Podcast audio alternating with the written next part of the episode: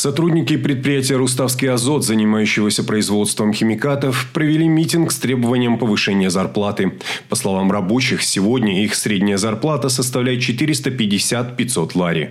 Еще два года назад министр экономики Натия Турнава пообещала работникам предприятия повышение оклада, однако до сих пор этого не произошло, пишет информационное интернет-агентство «Нетгазети». 31 октября 2019 министр, посещая «Руставский азот», заявила, что в скором скором времени зарплаты местных служащих повысятся на 20%. Сегодня, учитывая растущие цены на продукты, даже обещанных 20% недостаточно, считает один из участников акции.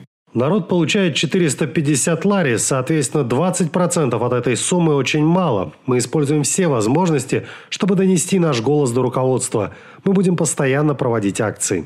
Впрочем, как утверждает еще один участник акции, руководство не отказывается от диалога с сотрудниками. Да, но выходит с нами на контакт, однако, как, наверное, происходит на любом другом заводе, нам говорят, что компания работает в убыток. Нам говорят одно и то же многие годы. С того момента, как пришла действующая власть, и у нас появилось новое руководство. Участники акции утверждают, что не планируют блокировать работу предприятия, однако будут проводить акции до тех пор, пока не получат конкретный ответ. Авторы статьи попытались связаться с руководством Руставского азота, однако безрезультатно.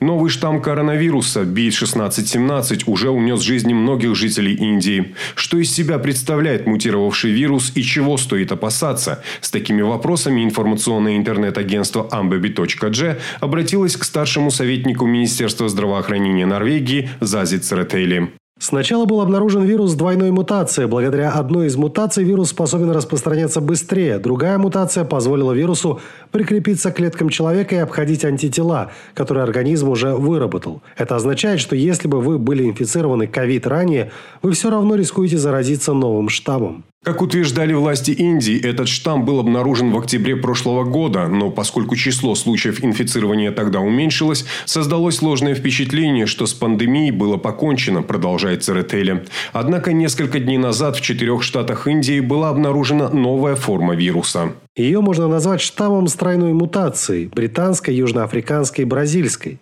Сейчас в Индии приступили к его изучению. Весь мир наблюдает за этим, поскольку в некоторых европейских странах уже были зафиксированы случаи инфицирования индийским штаммом. Все пытаются выяснить, насколько он опасен и действительно ли он может обойти иммунитет. Никаких новых симптомов у нового штамма нет, говорит Церетели. Отличается он тем, что быстро распространяется. Мы не должны винить в высокой смертности новый штамм. Нужно учитывать и то, что в Индии допустили много ошибок, несерьезно отнеслись к вирусу. Провели выборы, отметили религиозные праздники, на которых собрались более миллиона человек. Они должны были ввести ограничения. О них сейчас должна задуматься и Грузия, продолжает Церетели. Например, стоит ограничить въезд в страну для прибывающих из Индии, принимать только граждан Грузии с условием прохождения тестирования и двухнедельного карантина, сказал респондент издания. О том, что туринский «Ювентус» может заплатить за грузинского полузащитника казанского Рубина Хвичу Кварацхелия 20 миллионов евро, накануне написал портал «Juventus News 24». Информационное интернет-агентство «Спорт All» связалось с отцом игрока Бадри Кварацхелия для уточнения информации.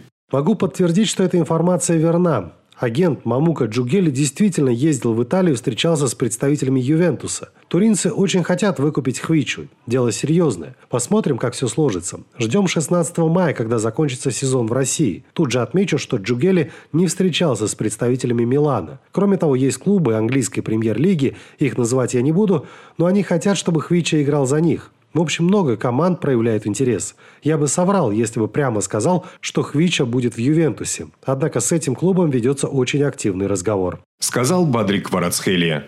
Ранее многие известные международные СМИ писали, что о Хвиче Кварацхелия наводят справки Дортмундская Боруссия, Милан, Бавария и другие. Серго Брегвадзе, Эхо Кавказа, Тбилиси.